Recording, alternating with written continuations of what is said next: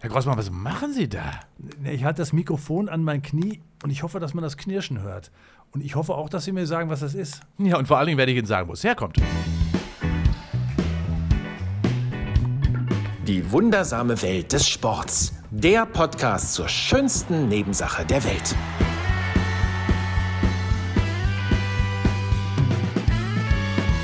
Und da sind wir wieder, die mit der wundersamen Welt des Sports. Und das zum einen mit dem wunderbar, wahnsinnig gelenkigen Professor der Sporthochschule Köln, Ingo Vorböse, äh, von dem man erzählt, er könne sich tatsächlich äh, auf einem Bein stehend die Socken anziehen. Das geht, Herr Grossmann. Ja. Das geht. Ja.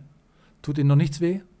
Nein, es tut mir noch nichts weh. Ich bin noch nicht so richtig eingerostet. Ja, Sie hören schon, äh, der Sportmoderator Grossmann versucht, Frau Böse immer wieder dahin zu bringen, dass er mir was erzählt, äh, was er nicht kann, aber das funktioniert in den meisten Fällen nicht, in diesem Fall auch nicht. Nee. Aber bei einer Sache, da sind wir, glaube ich, gleich, weil ähm, normalerweise in unserem Alter ist der Mensch ja schon fast ein Ersatzteillager. Da ist ja irgendwie, also schon fast alles neu. Wir beide sind noch so, wie wir waren mal. Ja, ich habe noch keine Ersatzteile zum Glück drin. Ja, da muss man wirklich sagen, wenn man das so in Deutschland betrachtet, also viele bekommt irgendwas ausgetauscht. Ne? Genau, ich habe das mal aufgeschrieben und äh, dazu noch mal kurz unser Thema. Es geht um Gelenke Ja. Heute. Und da gibt es ja die vielfältigsten Gelenke äh, mit vielfältigsten Möglichkeiten und auch äh, halt motorischen Ausprägungen. Aber 230.000 Hüften werden pro Jahr in Deutschland ausgetauscht. 165.000 Knie. Und das ist nochmal ein Beweis dafür, dass nichts ewig hält, oder? Und mittlerweile werden sogar Schultergelenke ausgetauscht, Daumengrundgelenke werden ausgetauscht. Und man hat den Anschein in der Tat, nichts hält für ewig. Dabei, ich würde sagen, Gelenke hätten schon das Potenzial, dass sie ein langes Leben pflegen könnten. Aber sie tun es einfach nicht. Sofort am Anfang jetzt mal provokant gefragt, wenn so viel operiert wird, ist denn wirklich so viel kaputt? Es scheint natürlich, das ist auch richtig, die Notwendigkeit zu bestehen, dass Gelenke repariert werden. Und bei den meisten Menschen, die wirklich Gelenke erneuert bekommen, ist wirklich der Schmerz über viele, viele Jahre verantwortlich dafür gewesen, dass man sich doch wirklich zu dieser sehr gravierenden Operation entscheidet. Das ist ja nicht so einfach. Da werden Knochen quasi weggenommen und künstliche Gelenke eingesetzt. Da wird Aus gesägt, Titan- ne? ja, wird gesägt, gebohrt, geschraubt, gehämmert.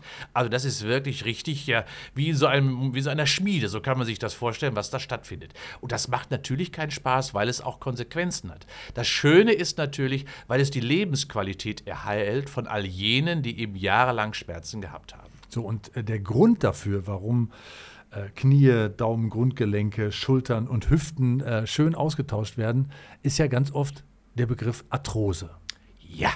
Also da ist irgendwas nicht richtig, was uns Schmerzen macht. Können Sie ku kurz für, für ganz einfach mal sagen, was ist eine Arthrose?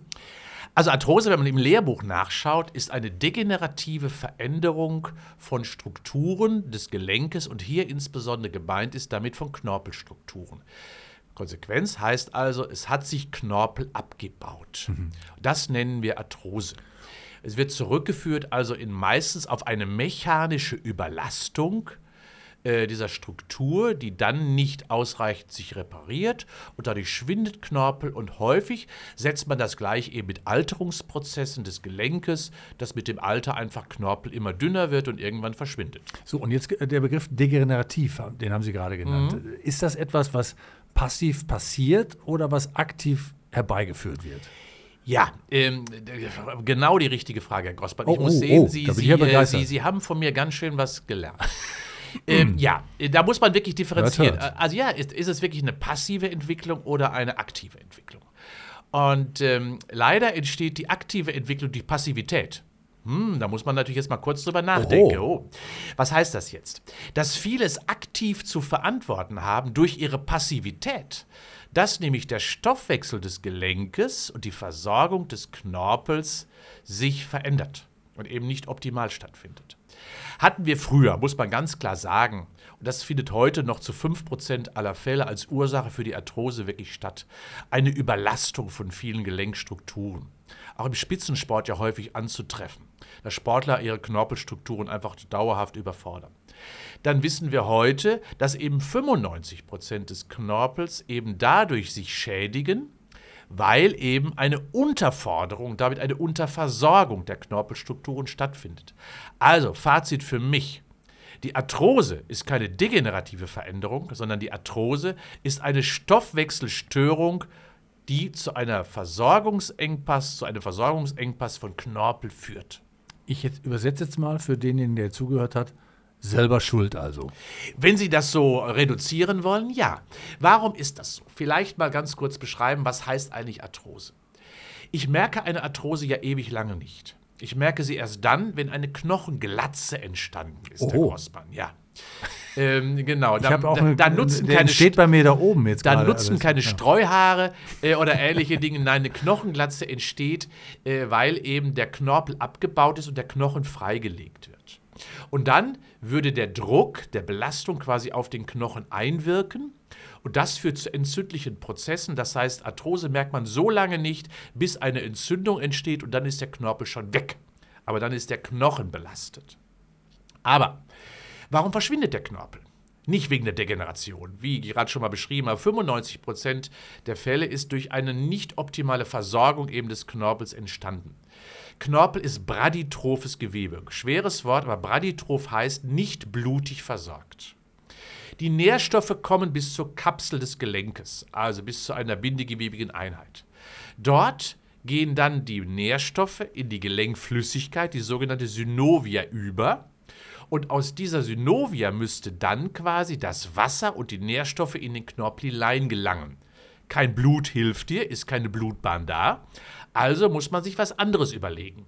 Und da, dabei entsteht quasi eine Diffusion durch Bewegung. Das heißt, Bewegung stimuliert quasi einen Sogeffekt in den Knorpel hinein, sodass quasi dann das Wasser mit den Nährstoffen in den Knorpel hinein gerät und ihn versorgt und damit quasi dafür sorgt, dass der Knochen weiter lebt. Um das an einem Beispiel nochmal festzumachen, wenn wir beide jetzt hier aufstehen und 20 Kniebeugen machen, Ich mache 10, Sie machen 20. Gut, können wir, können wir drüber reden. Dann äh, findet Folgendes statt. Der Körper quillt auf, er hat Wasser eingesogen und hat durch die Bewegung quasi auch die Nährstoffe mitbekommen. Und dann ist er richtig schön schimmernd. Hyalin heißt dieser Knorpel auch deswegen, weil er so schön blau ist. Und dadurch erhält er seine Elastizität. Dann drückt man da so drauf, das sieht richtig schön aus. Und das braucht der Knorpel, um zu wachsen, um leistungsfähig zu bleiben. Bewege ich mich nicht, versorge ich den Knorpel nicht und wenn man dann da zum Beispiel draufdrückt oder sogar reinschneidet, dann ist er wie ein Stück morsches Holz. Das heißt also, ein aktiv stimulierter Knorpel mit einem optimalen Stoffwechselprozess, der aus 90% Wasser dann besteht, garantiert eben einen Knorpel, der dauerhaft und das ein Leben lang belastbar ist, weil es die Belastung vom Knochen fernhält. Aber das gibt es, dass jemand da ein Leben lang durchkommt ohne irgendwelche Arthroseerscheinungen? Ja, wenn man den Knorpel schön hegt und pflegt. Und hier vielleicht auch nochmal, ich glaube, das erwarten Sie, Herr Grossmann, Natürlich. äh, dass Sportler bessere Knorpelstrukturen haben, wenn sie dem Knorpel natürlich optimal ein Leben einhauchen. Sie haben es einfach mit dieser komischen Bewegung. Immer wieder weiß, kommt das. Ja, sehen Sie mal, viele Bewegungen oder der, viele Strukturen hängen am Tropf der Bewegung. So kann man es beschreiben. Insbesondere der Knorpel und die Knochenstrukturen auch. Äh, Sportler, Ausdauersportler, beispielsweise. ich höre ja oft immer, oh, Laufen schadet den Gelenken. Quatsch. Das Körpergewicht auf den Gelenken, das schadet ihnen, aber nicht das Laufen. Und vor allen Dingen nicht die Versorgung, die beim Laufen entsteht. Denn durch viel Bewegung erfolgt viel Ernährung, viel, viel Versorgung quasi des Knorpels. Und Sportler, gerade Ausdauersportler, haben einen Knorpel gerade im Kniegelenk, der doppelt so dick ist, eine größere Fläche hat, ein größeres Volumen hat als der Knorpel von Nichtsportlern. Da kann man sehen, aha, Knorpel kann sich positiv anpassen durch richtige Belastung, aber auch negativ durch falsche Belastung oder durch gar keine Belastung.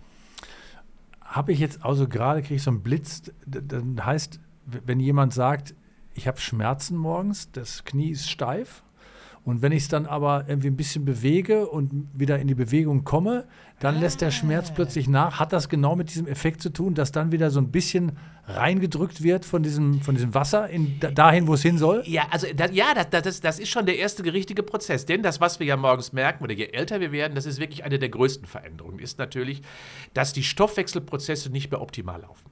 Und wenn Stoffwechselprozesse, äh, Stoffwechselprozesse nicht mehr optimal laufen, dann verkleben schon mal Strukturen und vor allen Dingen lässt die Viskosität nach. Also die Schmiere innerhalb der Gelenkstrukturen und der Schichten, die sich verschieben müssen, äh, verändert sich. Und wenn wir dann, wie beim Warmlaufen, ein wenig zwei, drei Minuten gegangen sind, merken wir, alles läuft wieder reibungsfreier. Und genau das ist der Prozess, den auch das Gelenk benötigt. Also die Synovialflüssigkeit, die Gelenkflüssigkeit muss dünnflüssiger werden und dadurch eben wird, wird quasi die Versorgung des Gelenkes optimiert, weil mehr Flüssigkeit dann auch wieder in den Knorpel hinein gewalkt wird. Also wenn ich jetzt schon so ein bisschen Ansätze dafür habe, dass mir das Ja. manchmal ein bisschen wehtut, dass ich so eine gewisse Steifigkeit habe, dann heißt das automatisch, jawohl, geh raus, beweg dich. Äh, äh, weil das ist Schmiere ja, weil, deine Gelenke. Weil das ist ja ein, die einzige Möglichkeit, das irgendwie in den Griff zu kriegen. Ja, Schonung ist wäre das völlig Falsche. Ich muss schonen, wenn das Gelenk sich entzündet hat. Wenn also wirklich Entzündung im Gelenk stattfindet. Aber alle anderen Dinge äh, müssen einfach, selbst wenn ich erste arthrotische Anzeichen habe, unbedingt bewegt werden, weil sonst halte ich den Prozess der Degeneration nicht mehr auf. Es gibt ein Problem, was aber wissenschaftlich meines Erachtens noch nicht hundertprozentig geklärt ist. Der Knorpel besteht ja, wie gerade schon mal beschrieben hat, zum Großteil aus Wasser. Dann besteht er aus Bindegewebe, aber er hat auch etwa 2 bis 3 Prozent Knorpelzellen, mehr nicht. Und diese Knorpelzellen sind, so sagen viele Literaturquellen, ich bezweifle das ein wenig, nicht reparabel, äh, sondern wenn sie einmal weg sind, sind sie weg. Und das bedeutet also, dass mit dem Anzahl der Jahre auch die Knorpelzellen möglicherweise immer weniger werden, wenn sie nicht optimal behandelt werden. Das wäre aber ein, fast die einzige Struktur, die niemals so richtig repariert werden würde. Und deswegen ist wissenschaftlich nicht bewiesen, ist eher Spekulation. Aber ich glaube, dass es erstmal das Wichtigste ist, um dem Knorpel überhaupt etwas zu geben, ja, erneuere quasi immer deinen Wasserhaushalt in der Knorpelstruktur und das schaffst du eben, indem du dich bewegst und nur indem du dich bewegst. Also ich werfe das jetzt nochmal hier rein und damit es alle, glaube ich, richtig verstanden haben, auch ich. Also Arthrose ist kein Verschleiß, ist eine Stoffwechselproblematik. Ja, die letztendlich dann den Verschleiß fördert. Natürlich. Das heißt, es muss ja noch eine Weile. Das, der Verschleiß ist ja nur das Ergebnis. Aber da gibt es ja eine Ursache für. Und diese Ursache kann sein eine Überbelastung, indem der Knorpel überbeansprucht wird, keine Reparaturmöglichkeit mehr hat, erstens. Oder Unterversorgung, indem er sich abbaut. Und das ist immer eine Stoffwechselproblematik. Das heißt, das ist die eigentliche Kausalität und das beachten wir leider überhaupt nicht, sondern wir reparieren es nur mechanisch. Aber therapeutisch gehen wir einen falschen Weg. Und weil so viele ähm, Operationen stattfinden, ist es auch wieder eine Frage von, ähm, wir machen mal schnell neu, weil äh, es ist schon so alt, dass man es nicht mehr benutzen kann. Oder könnte man tatsächlich in vielen Fällen noch was tun? Also erstmal ja, man kann natürlich etwas tun. Äh, Es ist manchmal schmerzhaft, natürlich um den Weg umzudrehen. Man muss immer aufpassen, dass Gelenke sich dann nicht entzünden, weil die Belastung natürlich dann sehr sensibel nur gesetzt werden darf. Wenn die Knochenglatze einmal entstanden ist, wissen wir auch, dann wird es nur minderwertig repariert in der Regel, weil dann keine Knorpelstruktur dort mehr vorhanden ist, dann kommt da Bindegewebe rein. Aber auch das kann vielen Menschen schon helfen. Äh, aber das Allerwichtigste, und jetzt komme ich wieder zu meinem heißgeliebten Thema der Muskulatur. Ah, Ja. ich habe schon vermisst, ganz ehrlich. Ja, das die muss aber auch irgendwann mal ins Spiel wiederkommen, denn Muskeln sind ja für die Gelenke wie Stoßdämpfer. Ja? Das heißt also, die fangen ganz viel Last ab, sie bewegen die Gelenke, sie ernähren sie damit, aber gleichzeitig reduzieren sie auch, gerade wenn Gelenke schon betroffen sind, die Belastung, indem eine gut ausgebildete Muskulatur eben wie ein Federungssystem wirkt und Beanspruchen von den Knochen und Knorpelsturm weghält und dementsprechend sie auch quasi schont. Ja? Aus der Kombination, aus einer optimalen Führung, Muskelmantelspannung nenne ich das immer. Also lege quasi einen Mantel um das Gelenk und das schützt es insgesamt wie eben eine Stoßdämpferrolle. Also quasi doppelt Bewegung. Einmal für die Muskulatur und einmal für das Gelenk als solches. Muskeln brauchen Training für, die, für den Muskelmantel, aber für die Ernährung brauchen wir viel Bewegung, wenig Belastung. Ich bin schon mal ein großer Freund, Herr Gossmann, von Aquajog. Schon mal gehört? Wissen Sie, wie der wieder ist? Da muss ich ja ins Wasser dafür, ne? Da müssen Sie mal eine Badehose anziehen. Ach so, ja, ah, da müssen Sie okay. eine Badehose anziehen und dann schnallen Sie sich so einen Gürtel um, der keine Schwimmhilfe ist. Ich hoffe, schwimmen können Sie. Ja, es wird auch nicht gebadet, sondern es wird dann im Wasser gelaufen.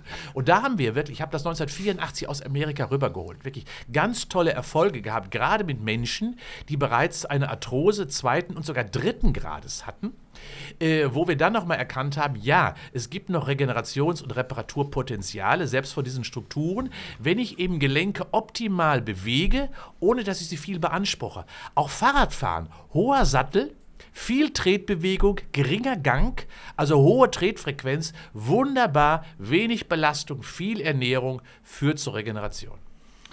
So, das klingt ja schon mal eigentlich ganz gut, oder? Ist denn wirklich jetzt, wo Sie gesagt haben, dass der, dass der, der Knorpel sich auch ernährt, ja, mhm. von, mit der Flüssigkeit, dieser Austausch stattfindet, ist denn die Ernährung als solches ah, auch ein Faktor? Sie meinen, wir sprechen jetzt vom Essen, was auf den Teller kommt, meinen Sie? Ja, ich fürchte, dass Sie mir da auch schon wieder Einschränkungen machen. Na, ja, ja, ja. nee, ich gebe Ihnen mal einen Tipp. Ja. Äh, was man da machen kann. In der Regel, ich habe es ja vorhin schon mal gesagt, das Gute für ein Gelenk wäre natürlich, wenn es nicht dauerhaft von zu viel Körpergewicht belastet ist. Ja? Wir wissen ja auch, dass Gelenke sehr unbeweglich werden dadurch, indem ich immer viel Last darauf ausübe. Ja? Ähm, also das Erste und Wichtigste ist also Gelenke zu bewegen. Und in der Regel so zu bewegen, dass das Gesamte, was ich an Bewegungsspielraum habe, ausgenutzt wird. Also meine gesamte Gelenkigkeit ausnutzen damit in jeder Ecke des Gelenkes eine Ernährung stattfindet.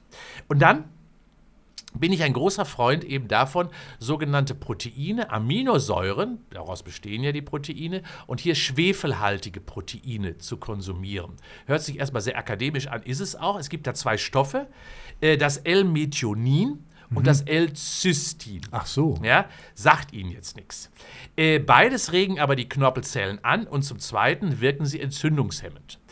Ähm, muss man nicht als Medikament nehmen und deswegen habe ich ein paar Tipps mitgebracht, was man da essen könnte. Für L-Methionin, Paranüsse, Spinat, Brokkoli, hilft dem Gelenk ungefähr. Geht, geht schon, würde ich nehmen. Ja, kann man nehmen. Ne? Kann man sogar schön zubereiten.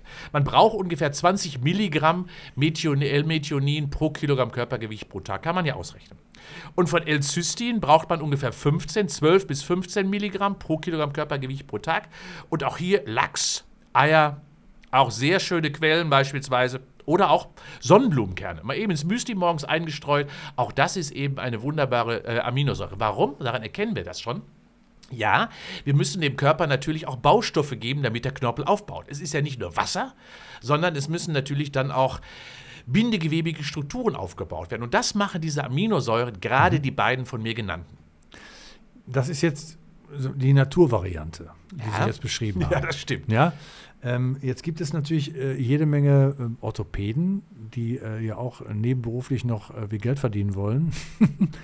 und äh, sagen, ja, ich könnte Ihnen da auch was reinspritzen.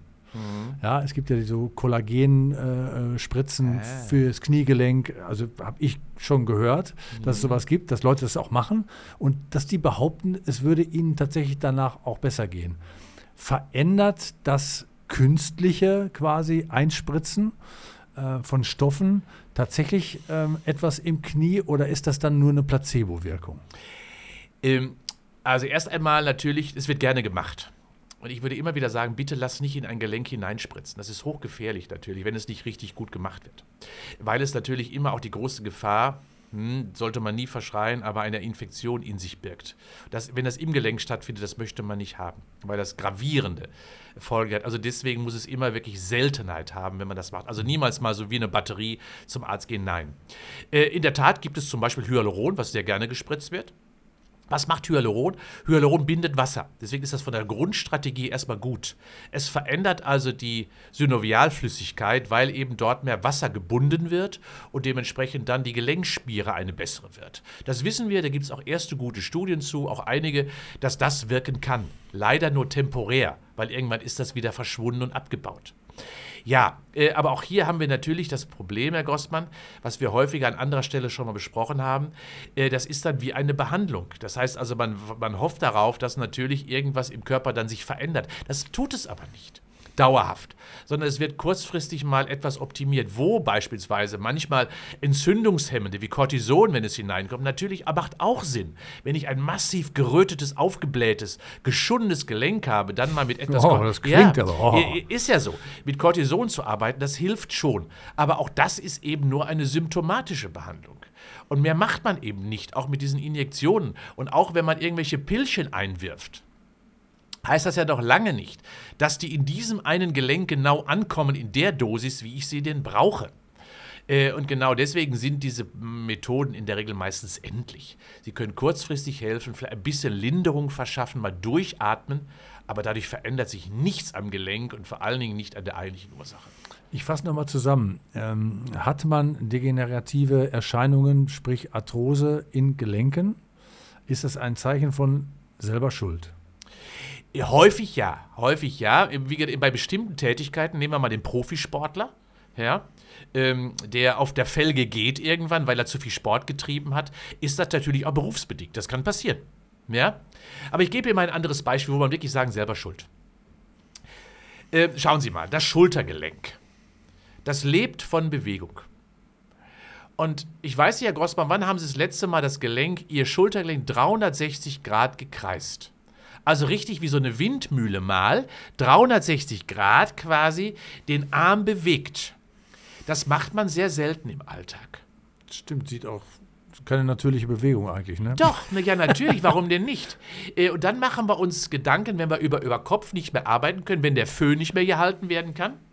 Da hat die Küchenindustrie ja schon drauf reagiert. Die Küchen kommen einem ja schon oben entgegen wieder runter. Äh, oder auch die Kleiderschränke, wo man quasi mit so einem Bügel alles runterholen kann, äh, damit man nicht mehr hochgreifen kann. Genau deswegen, weil das Schultergelenk nicht täglich durchbewegt wird. Und wie um alles in der Welt können wir glauben, dass wenn wir nicht die Bewegungsamplitude des Gelenkes täglich biologisch natürlich ausnutzen, dass das Gelenk erhalten bleibt? Natürlich nicht. Das bedeutet also, wir sollten täglich 360 Grad Bewegung machen, gerade für das Schultergelenk, um deren Gelenkigkeit und Beweglichkeit zu haben. Denn sonst entsteht was? Eine Arthrose durch Unterforderung. Ah ja, und, und, und, dass Menschen dann sagen, ja, wenn ich jetzt, ich habe gestern mal was aus dem Schrank geholt, oben, seitdem tut mir die Schulter weh, heißt automatisch, die tut deswegen weh, weil du hast das lange nicht mehr gemacht. Ja, Herr Grossmann. Und mehr ist es nicht, ne? Sehr schön. Sie sind dem Geheimnis auf der Spur. Mein Gott. Ja, ja genau so ist Und er das. guckt mich so an, weil er sagt, das hat doch jeder gemerkt. ja, aber, mhm. aber genau so ist es vom, vom Grund. Und dann höre ich, wissen Sie, wenn man dann, wenn man dann so, so, so Schulterindikationen, auch hier muss man ja immer eine Indikation geben, um eine Schulter zu behandeln. Spritzt man ja auch gerne rein, der Schleimbeutel entzündet sich ja schon mal gerne. Dann hört man sowas wie Indikation Frozen Shoulder. Hm. Ja, toll. Eingefrorene Schulter. Warum friert eine Schulter ein? Ja, natürlich, weil sie nicht ausreichend über mehrere Jahre hin bewegt worden ist. Die Muskulatur, gerade an der Schulter, spielt eine wahnsinnig große Rolle. Die Bandsicherung eine wahnsinnig große Rolle, weil eben das Schultergelenk anatomisch komisch gebaut ist. Eine viel zu kleine Gelenkpfanne für einen zu viel zu großen Oberarmkopf. Und wenn dann die Schultern im Tagesverlauf immer hochgezogen werden, wenn sie nicht der, der, der Oberarmkopf optimal in der Pfanne läuft, dann verändert sich etwas. Und das machen nur Muskel und viel Bewegung. Bedeutet also, auch hier sind wir es leider selber in Schuld. Ich dachte, bei dem Thema wären wir mal auf einem anderen Weg, aber ich, ich fürchte, wenn man mit Ihnen zu tun hat, hat man immer was mit ich, Bewegung zu tun. Das ist ja, ja, ich weiß, Herr Grossmann, und ich bin mir auch sicher, viele Menschen denken da draußen, boah, der erzählt immer das Gleiche. Ja, äh, das mag sein. Äh, aber wir haben eben viele biologische Strukturen. Und dazu gehören insbesondere auch alle Systeme des Stütz- und Bewegungssystems. Dazu gehört die Muskulatur und dazu gehören eben unsere Gelenke, unsere Knochen, unsere Bänder, unsere Sehnen, unsere Gelenkkapseln, all das. Das lebt von einem Bewegungsreiz. Äh, denn sonst wird es nicht ernährt. Und das bedeutet eben, wenn wir da selber nicht drauf achten, von selber bleibt das Material nicht erhalten, sondern wir leben halt äh, äh ziemlich lange und dafür müssen wir auch dafür sorgen, dass die Strukturen weiter mit uns leben wollen. Bin bei Ihnen. Gut. Tatsächlich, das habe ich, ich. hab ich verstanden. Ja. Jetzt äh, kommen wir nochmal zu einem Spezialeffekt. Äh, ich hatte mal äh, in der Schule einen äh, Sitznachbarn, der hat immer die äh, Finger ineinander geschränkt und dann nach außen gedreht. Ii, dann, das kenne ich auch. Dann, bei mir funktioniert das nicht. Dann, ja, bei Ihnen geht's. Bei mir geht das. Haben das, Sie gehört? Bei Ihnen knacken die Gelenke. Ja. Da habe ich, hab ich immer gedacht, okay, ist ja schon so alt, dass die Gelenke schon knacken. Ähm, und, und kann das denn gesund sein? Was ist das mit dem Knacken und ist das eigentlich ungesund? Herr Grossmann, ja, das hab ich, haben wir in der Schule ja wahrscheinlich auch alle immer gerne gemacht. Ja, ne? Ich nicht. Aber. Und, und ich kannte auch welche, die haben das richtig laut gemacht. Die, ja, die haben den, den, Daumen so rausgezogen. Genau, so. Sagen wir so. Auf die Dauer ist das sicher nicht gut, weil das zu Instabilitäten führen wird weil natürlich bestimmte Strukturen, wenn sie immer überlastet werden, dann auch ja, keine guten Anpassungserscheinungen zeigen. Aber wir wissen die Ursache so gar nicht richtig. Ja, wir kennen, aber wir wissen eins, es ist nicht schlimm, wenn es im Gelenk knackt. Also da wir vermuten, dass da irgendwelche Vakuumprobleme auftauchen. Wir diskutieren darüber, dass da Bänder springen, dass da Gelenke in eine richtige Position hineingebracht werden. Also es werden verschiedene Theorien dort diskutiert. Aber Moment, Moment. Wollen Sie mir jetzt gerade sagen, dass Sie etwas nicht wissen? Ja, Herr Grossmann, leider, und das muss ich wirklich sagen, wissen wir von unserem Körper, auch wenn wir Wissenschaftler immer so tun, als wüssten wir so unheimlich viel, noch unheimlich wenig. Und das wissen wir in der Tat nicht. Bin ich so froh. Ich habe eine weiße Fahne gerade ich weiß. Ja? Ich, wir könnten jetzt eigentlich aufhören. ne? Mein Ziel ist erreicht. Sie, Sie versuchen doch immer den Finger genau in diese Wunde hinein. Ja, so lange machen Sie doch. Oft treffe ich ja nicht, Oft, aber in diesem Fall habe ich ja getroffen. Also knackende Gelenke sind eigentlich Sind- gar nicht so schlimm. Ja, so, so meinen wir aktuell. Okay, so- so ist der aktuelle Stand. So ist der aktuelle So, Stand. jetzt gibt es aber auch einen Unterschied zwischen Knacken und Knirschen. Ja. Ja, äh, bei mir tatsächlich muss, muss ich sagen, ähm, knirscht es schon Wo- mal wo denn? im Knie. So, ähm, da tut aber nichts weh. Ja, noch nicht. Au. Ähm, ja, noch nicht. Also be be bewusst. Ähm, letztendlich hat das, ist das Kniegelenk ja sehr komplex. Ähm, es besteht ja erstmal aus dem Oberschenkel und aus dem Unterschenkel. Das ist schon mal das eine. Die beiden Gelenke bewegen sich, oder die beiden Knochen bewegen sich gegeneinander. Und dann gibt es ja noch eine Kniescheibe. Ist ja eine knorpelähnliche Substanz, die insbesondere auf der Rückseite der Kniescheibe äh, dafür sorgt, dass, dass die Knochen wunderbar gleiten können. Und in diesem Gleitlager können sich schon mal ja knirschende Geräusche ergeben, insbesondere dann, wenn es nicht mehr ganz glatt und rund ist.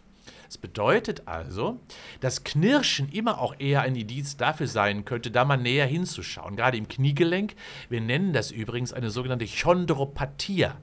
Äh, Eine Veränderung, krankhafte Veränderung möglicherweise der Knorpelstruktur auf der Rückseite der Kniescheibe. Da kann man schon mal hinschauen. Es ist in der Regel noch nicht schlimm. Auch hier Tipp, viel Bewegung, viel äh, Ernährung hilft auch hier der Knorpelstruktur. Ja, ich habe ja auch so O-Beine, ne? Haben Sie ja Ja, gesehen. ja, äh, sehen Sie, äh, also das hat man ja früher auch sehr gerne operiert. Wir wissen natürlich, ja, O-Beine und- und X-Beine. Wir wissen natürlich auch, dass wenn es bestimmte anatomische ungewöhnliche Stellungen gibt, ja, dass man so eine Sichelbeine hat, dass es dann auf bestimmten Knochenstücken oder hier jetzt insbesondere auch im Bereich des Kniegelenkes zu einer höheren Belastung kommt, als wenn das Gelenk wunderbar schön plan gerade stehen würde. Da hat man früher sehr gerne gemacht, sogenannte Umstellungsosteotomien, so heißt das. Also man hat ein Stück Knochen, so ein Keil rausgeschnitten, hat das dann alles gerade gestellt und dann hat man versucht, biomechanisch eine gleiche Verteilung der Belastung quasi herzustellen. Hat aber auch oft nicht zum Ziel geführt, weil dann natürlich erstmal auch ein System gestört wird, was vielleicht über 30, 40 Jahre sich entwickelt hat. Natürlich die extremen Formen führen häufig zur Arthrose. Ja? Aber da sollte man auch nicht so früh äh, operieren und zum Glück hat man da ein wenig, ja, ist man da zurückgerudert, weil man auch erkannt hat, die Osteotomie als solches ist nicht in allen Fällen geeignet. Das äh, war bisher äh, und bleibt auch erkenntnisreich, muss ich sagen, weil äh, man ja immer denkt, äh, klar, wenn Frau Böse was zu sagen hat, hat das immer äh, den Rückschluss, dass Bewegung immer eine Rolle spielt, aber tatsächlich, dass ähm, die Arthrose kein Verschleiß ist, sondern tatsächlich eine Folge von wenig oder Nichtbewegung, dann äh, guckt man vielleicht insgesamt auch ein bisschen anders drauf. Ja, wissen Sie, Herr Grossmann, da- das ist ja leider in unserer Gesellschaft so. Und je älter, wir beide kommen ja nun auch wirklich in ein Alter, wo man sagt, hm, schon sagen muss, okay, äh, es ist schon weiter vorangeschritten. Und dann immer alle Beschwerden und alle Gebrechen mit dem Alter zu begründen, was ja gerne gemacht wird in unserer Gesellschaft, ist viel zu einfach. Sondern Alter ist überhaupt nichts, also, sondern ganz im Gegenteil sogar. Es hat ja auch viele positive Seiten. Selbst auf Strukturen unseres Körpers können sich positiv verändern. Und dementsprechend ist das für mich immer nur eine Ausrede, die Degeneration, äh, die man immer gerne heranführt, sondern die Degeneration muss man immer ursächlich verfolgen, was steckt eigentlich dahinter, dass sie überhaupt auftritt. Und das wird meines Erachtens viel zu wenig gemacht. Und was ich mir noch gemerkt habe, Herr Professor, ist was? Na? Ich habe keine Ahnung, Herr Grossmann. dass sie astrein mit den Knochen knacken können. Machen Ah, sie mal. ja. Können Sie noch mal machen? Nee, nur noch einer jetzt. Der Rest ist verknackt. Das ist verknackt. ja, genau. Bis zum nächsten Mal. Bis zum nächsten Mal. Ich freue mich drauf, Herr Grossmann.